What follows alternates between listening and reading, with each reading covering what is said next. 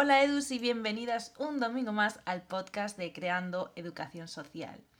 Hoy tengo aquí a una amiga eh, que ya se ha pasado por aquí en otras ocasiones y que sé que os gusta eh, tanto escucharla como a mí. Así que hoy vamos a hablar con Raquel. Ella eh, es educadora social y actualmente ha estado trabajando con personas mayores. Es la primera vez que trabaja con este colectivo y nos viene a contar un poquito su experiencia, porque además sé que os gusta mucho este tema porque mm, me preguntáis constantemente cuándo eh, creáis un curso eh, sobre envejecimiento activo o con, relacionado con la vejez. Así que nada, hoy vamos a hablar con Raquel primero y después os traemos varias sorpresas. Venga, la escuchamos. Bueno, Edus, pues como os contaba, hoy vuelve a estar con nosotras mi gran amiga Raquel. Así que nada, eh, antes de, empezar, para las personas que nos estéis escuchando, que quizás no habéis escuchado todos los podcasts, muy mal, por cierto, pues eh, Raquel se va a volver a presentar y nos va a contar un poquito quién es ella. Que ya os digo que es eh, todo fuerza y todo pura educación social. Así que nada, hola Raquel, ¿qué tal estás? Hola, ¿qué tal? ¿Cómo estáis? Pues muy bien. Eh, como decía Lucy, me voy a presentar para las personas que, no hayáis escuchado el otro podcast, que desde ese ya llevamos aquí un montón de creando educación social. Pues Cada cual más interesante, la verdad. Y, nada, pues soy Raquel, soy técnica en integración social. Eh, estoy acabando la carrera, me queda el último empujón de educación social, el último empujón, que me queda el TFG. No queda nada. Y nada, nada. Y nada, fui compi de, Lucía trabajando con menores en protección. Y ahora vengo a contaros un poco mi nueva aventura y mi nueva experiencia en un ámbito que no me esperaba para nada que, me iba a encontrar yo alguna vez ahí. Vale, pues a ver, qué, qué, tensión, qué hype. ¿Cuál es ese esa nueva, un nuevo trabajo, ese nuevo ámbito en el que estás trabajando entonces? Bueno, pues estoy trabajando en una residencia de personas mayores eh, en tercera edad como animadora sociocultural, que mm. no sé si sabéis, pero es un ámbito de, la educación social. Y, nada, la verdad es que me he llevado una, una gran sorpresa y ahora os voy a ir contando poco a poco. Pues, pues eso mismo te iba a preguntar yo, ¿qué es lo que más te ha, sorprendido un poco de esto, de, trabajar con mayores? Porque yo a mí realmente, pues me pasaba un poco con el tema de mm, como con los niños y las niñas, ¿no? Que siempre decía, no, no, no voy a trabajar ahí, no voy a trabajar ahí. Cuando empecé con menores fue todo un gran descubrimiento y me encantó. Y creo que con, las personas mayores me, podría pasar un poco lo mismo. Nunca he trabajado con, ellas y con ellos y tengo ahí un poquito ese rollo de que quizás no, no lo sería capaz de hacer bien, pero seguro que me sorprendería. No sé qué es lo que más te sorprendía a ti. Bueno, antes que nada, mm, yo voy a pedir perdón porque no sé si realmente el término que estamos usando está bien. Entonces, si alguien por aquí sabe, porque ya digo que yo, que yo experiencia muy poca y acabo de empezar, y es un ámbito, la verdad, con el que nunca creí que iba a trabajar, aunque sí que di gerontología, bueno, lo digo en gallego, pero gerontología, en la carrera y sí que me formé en ello, pero sí que es verdad que es un ámbito que nunca mm, era como una de mis últimas opciones para trabajar. Entonces, yo no sé si estamos usando bien el término personas mayores, tercera edad, es el que yo conozco y creo que Lu también. Sí, exacto. pero bueno, que si alguien por aquí cree que no es correcto y tiene ahí otra, otro concepto, otro término, pues que porfa nos... nos saber, exacto. Sí. Y pues nada, eh, como digo, eso, yo no me esperaba para nada trabajar, trabajar con personas mayores, pero me surgió la opción y dije, pues adelante, la verdad pocas veces digo que no a nuevas aventuras. Y, nada, me, gusta mucho, pero sí que es verdad que, bueno, em, es una residencia, como decimos, de, tercera edad, pero sí que es verdad que también te encuentras a personas eh, mm, que no, que no entran en esa tercera edad. Por eso digo yo, que no sé si estará bien dicho, porque en la residencia en la que trabajo yo, sí que es verdad que hay personas de 40, 50 años, son menos, pero que tienen eh, alguna enfermedad degenerativa y, o que no tienen eh, a dónde ir y como recurso se les manda a residencias de personas mayores, muy mal, porque mm, hablas con ellas y con ellos y te dicen que, mm, que, a ver, que no es tan mal, pero que no es su sitio, que no sienten que sea su sitio.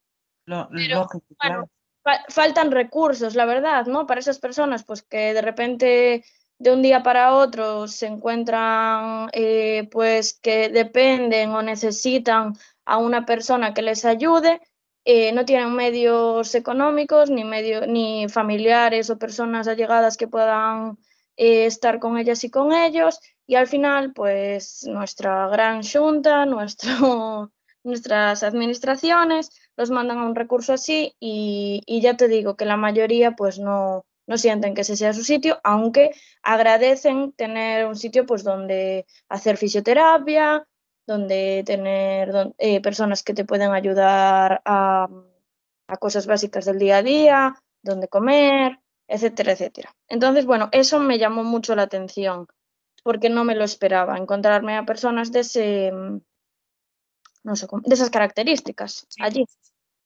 Tampoco me lo esperaba yo. Y no sé si me fui un poco del hilo de, de, la pregunta. Nada, sí, o sea, un poco eso, ¿no? ¿Qué, te había sorprendido? Pues, pues efectivamente, eso es una, una, gran sorpresa. Yo no me esperaba tampoco que, que en residencias de, denominadas de mayores ah, haya personas, pues eso, de 40, 50 años.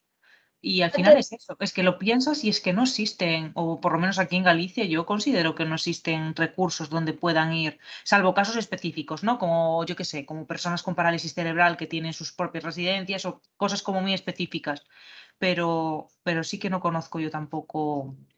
No, y si los hay, pues son mínimos. Sí, Que no es la mayoría de, de, personas que se encuentran en la residencia, pero sí que es verdad que aunque sean 5 de 100, pues, jolín, son personas que no encuentran que ese sea su sitio, que aunque sí que lo agradecen, no y es verdad que no es su sitio porque tienen otra mentalidad, otras necesidades, eh, bueno, no, no, es, no están en el mismo momento de la vida, ¿no? Que, que el resto. Sí, entiendo que, por ejemplo, los, los trabajos que se hacen con ellos eh, y con ellas, pues será también totalmente diferente. Entiendo que, por ejemplo, los trabajos eh, así como más manuales que se pueden hacer con una persona de, de 80 años no se van a hacer igual que una persona de, de 40, aunque tenga una enfermedad degenerativa, entiendo.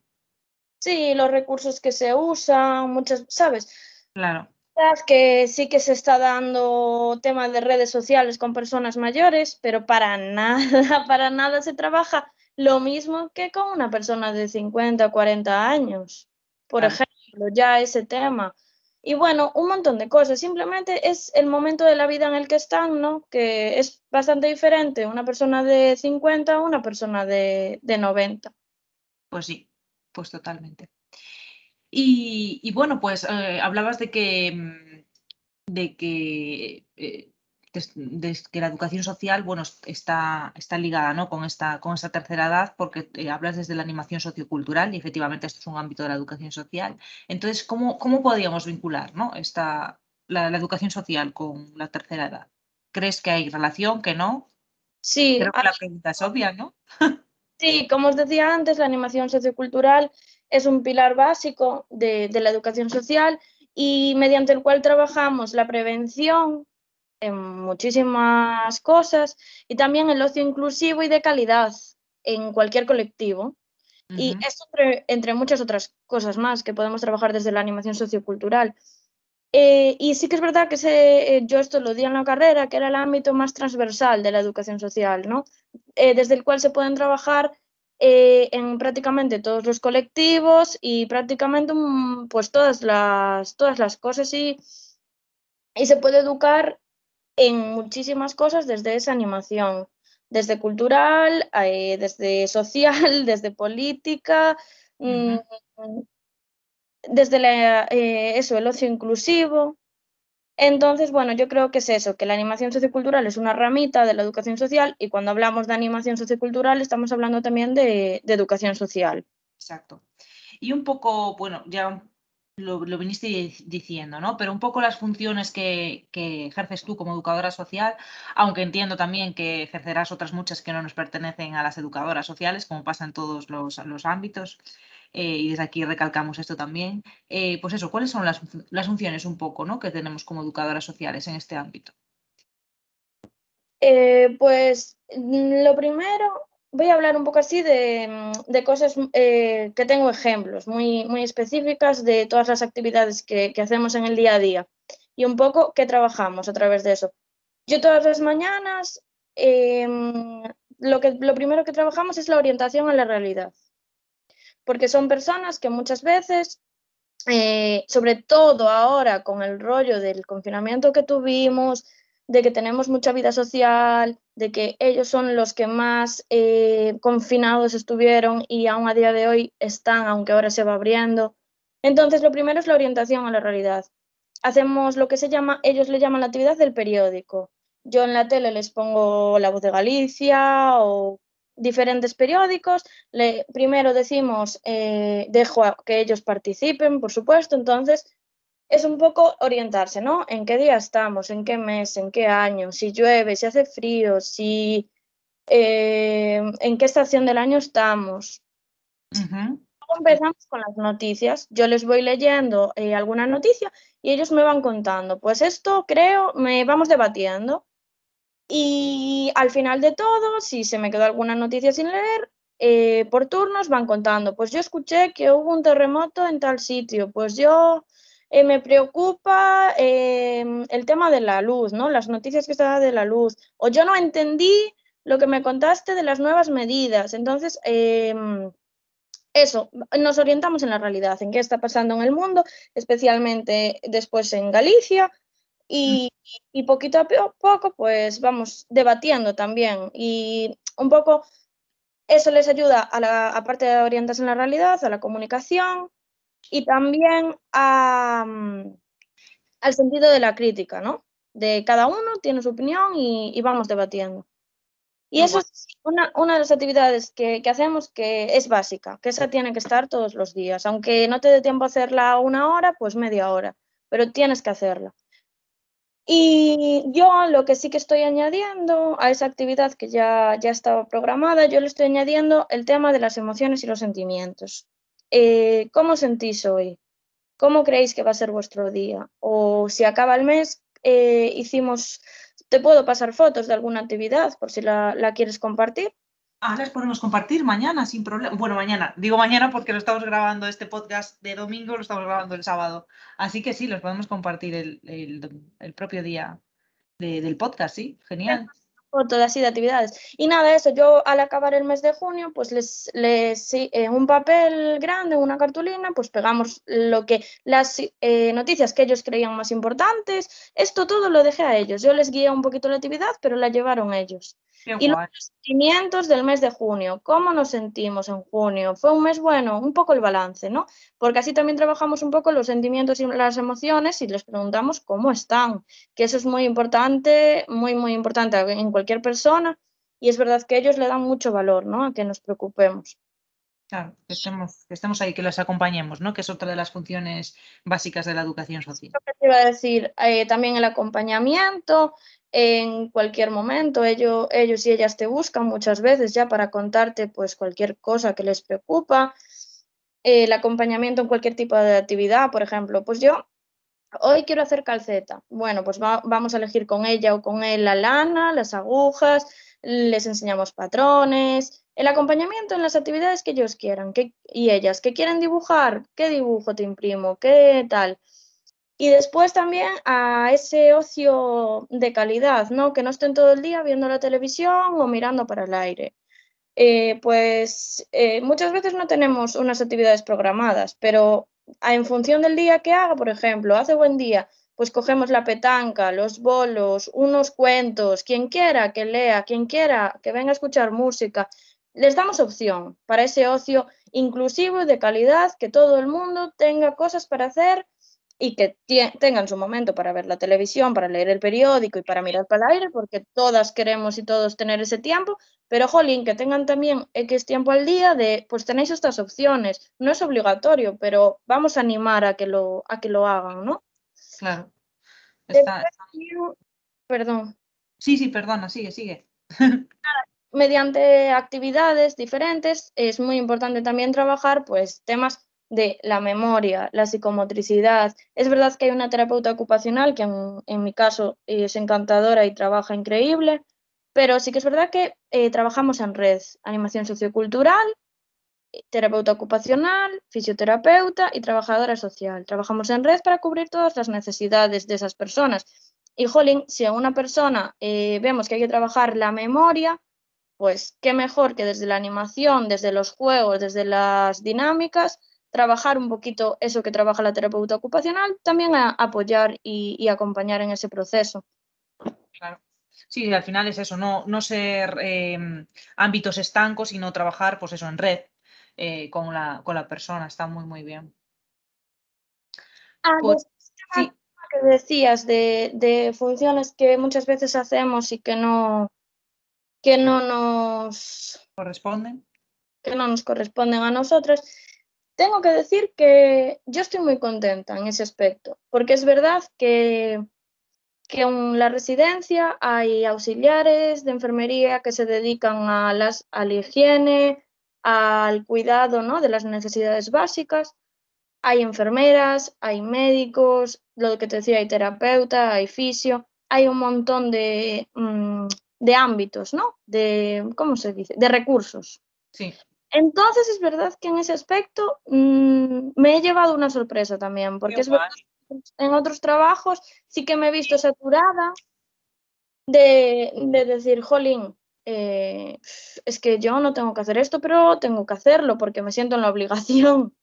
Claro, sí, pero, sí, pero la verdad que en este aspecto lo único que puedo destacar es que a lo mejor hay tema de redes sociales que sí que lleva un poco la animadora sociocultural, que a veces sí que cubren eh, mucho tiempo, eh, que puedes estar haciendo otra cosa, tema del blog, que, de la residencia y todo esto, que a lo mejor sí que se tendría que encargar un poco la administración o, otras personas, es la única parte. El resto no tengo ninguna, ninguna queja y me llevé una sorpresa también. Qué guay. Pues sí, porque un poco, un poco eso, ¿no? Que al final trabajas con ciertos, con ciertas, con, ciertos colectivos que al final eh, no es tu parte, pero tienes que ayudarlos en los aseos, ayudarlas en cosas que tú ya no es por no ayudar, es que tú tampoco sabes. O sea, yo no sé cómo movilizar a una persona y al final te ves en, la situación de tener que hacer ese tipo de cosas.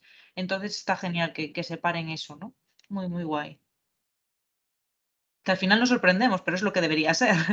Sí, es hacer, además, eh, lo que tú dices, no por nosotras, sino porque, jolín, podemos hacerle daño a una persona, se nos puede caer, eh, pueden pasar miles de cosas porque no estamos preparadas para, para eso y hay, otros, hay otras personas, otros profesionales que sí que han estudiado eso y que están preparadas para eso. Exacto, pues sí, tal cual.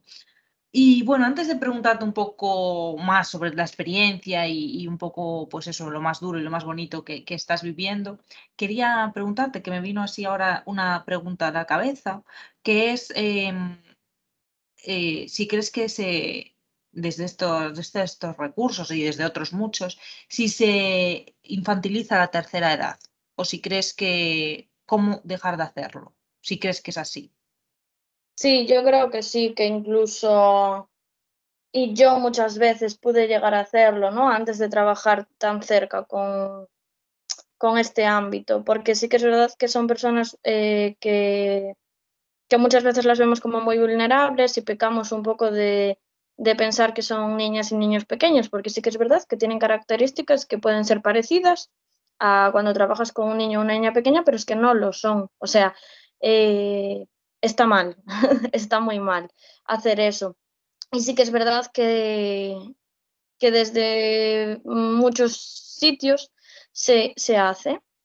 Y bueno, no debería ser porque al fin y al cabo son personas adultas. Claro. Y, y ya han vivido una vida mucho mm, más que, que, yo, en este caso, por ejemplo, que tengo 24 años y para nada son niños y niñas pequeñas y no les gusta que los trates como tal. Y después está el tema de que no todos y todas son iguales. Es decir, porque una persona eh, escuche mal y tengas que subir el, el, volumen de tu voz, no significa que tengas que estar eh, gritándole a todo el mundo, a todas las con las que estés trabajando, ¿no? Pues a una persona puede escuchar mal y tendrás que subir el volumen de, la voz para que te escuche mejor o, o, quitarte la mascarilla, ¿no? Y para que te lea los labios o lo que sea, pero no todas las personas. No, no todas las personas van a escuchar mal, ni todas las personas van a ver mal, ni todas las personas eh, mm, les va a gustar lo mismo. Entonces, claro. conocer poco a poco pues, las características de cada persona y trabajar con cada una lo que como ella necesite y como a ella le guste. No, ni todas son iguales, ni son niñas pequeñas. ¿Y cómo desinfant desinfantilizarlo? Que no me sale. No lo, no lo sé, porque yo creo que es algo que tenemos muy dentro muy interiorizado muchas veces y, yo creo que simplemente es empatizar y decir, jolín, ¿cómo me gustaría que me trataran a mí, no? Si yo soy mayor, porque yo no soy una niña pequeña de, de 3, 4 años. Yo ya he tenido un recorrido en la vida y, es eso, empatizar y ponerte siempre en el lugar de la persona con la que estás trabajando. Es la única manera que se me ocurre así. Eso y lo que te digo, eh, no todas las personas son iguales. Por tener todas 80, 90 años, no todas van a tener las mismas características. Exacto. Pues sí, desde aquí pues apoyo, apoyo todo lo que dices porque creo exactamente lo mismo. Así que genial. Eh, bueno, no sé si alguien más nos quiere contar qué, harían en este caso, pues también nos lo pueden contar por, por Instagram, ya lo sabéis.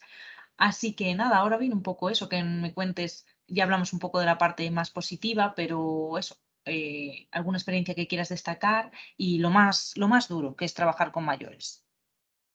Yo, pues eso, la parte más positiva creo que es el, el llevar Mm, dinámicas a la vida de estas personas que es bastante monótona, ¿no? Tienen una vida bastante monótona porque, jolín, es una residencia muy grande, normalmente no son casas pequeñitas, son residencias grandes de 100 personas más o menos, y al final, eh, pues todas se levantan más o menos a la misma hora, desayunan a la misma hora, eh, tienen las mismas actividades, eh, más o menos es una vida, pues eso, muy monótona, que a muchas personas les gusta, pero sí que es verdad que llevarles cosas diferentes cada día, aunque haya cosas como el periódico que no puede faltar, yo creo que lo agradecen un montón, se les nota y eso es muy, muy gratificante. Para mí eso es muy positivo.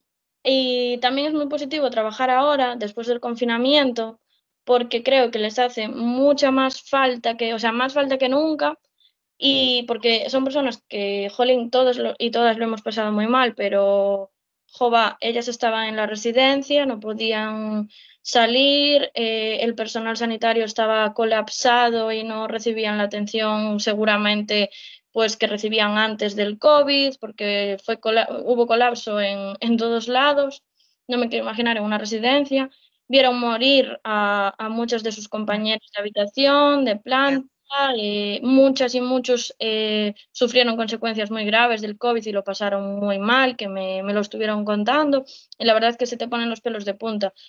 Y, es eso, contacto cero con su familia y el miedo, no sé, para mí el llevarles después del confinamiento eh, alegría, mmm, y una cara nueva, actividades diferentes, eh, incluso simplemente escucharles, atenderles, acompañarles, apoyarles en, en, ahora el proceso, en el nuevo proceso, ¿no? Porque ahora también cuesta, nos cuesta a todos y a todas salir un poco a esta realidad y tal. Eh, entonces, me parece muy positivo poder estar a su lado y, y, jolín, es eso, son muy, muy agradecidos y muy agradecidas. La verdad es que no me he encontrado ninguna persona que me pusiese una mala cara, un mal gesto. Yo creo que son personas muy agradecidas y muy muy asertivas después de todo, ¿sabes? Lo que, lo que han pasado, jolín, ahí están, tirando, tirando del carro. Lo, que han pasado ahora y ya en, sus, en su, en, su vida en general. Exacto. pues me acaban de entrar así como unas ganas de trabajar con la tercera edad que, alucinas. Sí, sí, sí, me, apetece un montón, la verdad. Así. Por otro lado, yo sé que yo personalmente no valdría para trabajar a lo mejor un año en la misma residencia, creo, no lo sé, ya os lo contaré si tengo, si tengo la, la suerte de tener la experiencia. Es verdad que llevo muy poquito y, mm, y ahora mismo estoy muy contenta, muy agradecida y voy todos los días súper feliz. Además, lo que te decía antes también es muy positivo, que no tengamos que hacer labores que no nos corresponden, porque, jolín, eh, yo tengo tiempo para preparar las actividades, para em, estar en el ordenador que hay que registrar también, hay que llevar registros. Tengo tiempo para estar con ellas y con ellos paseando simplemente por el jardín, eh, y para hacer todas esas actividades planeadas y no planeadas que te vayan surgiendo. Entonces, eso para mí es muy positivo y por eso me encanta el trabajo en esta residencia, porque mm, siento que tengo tiempo para dedicárselo de calidad, tiempo de calidad para dedicárselo a las personas y eso también es muy positivo.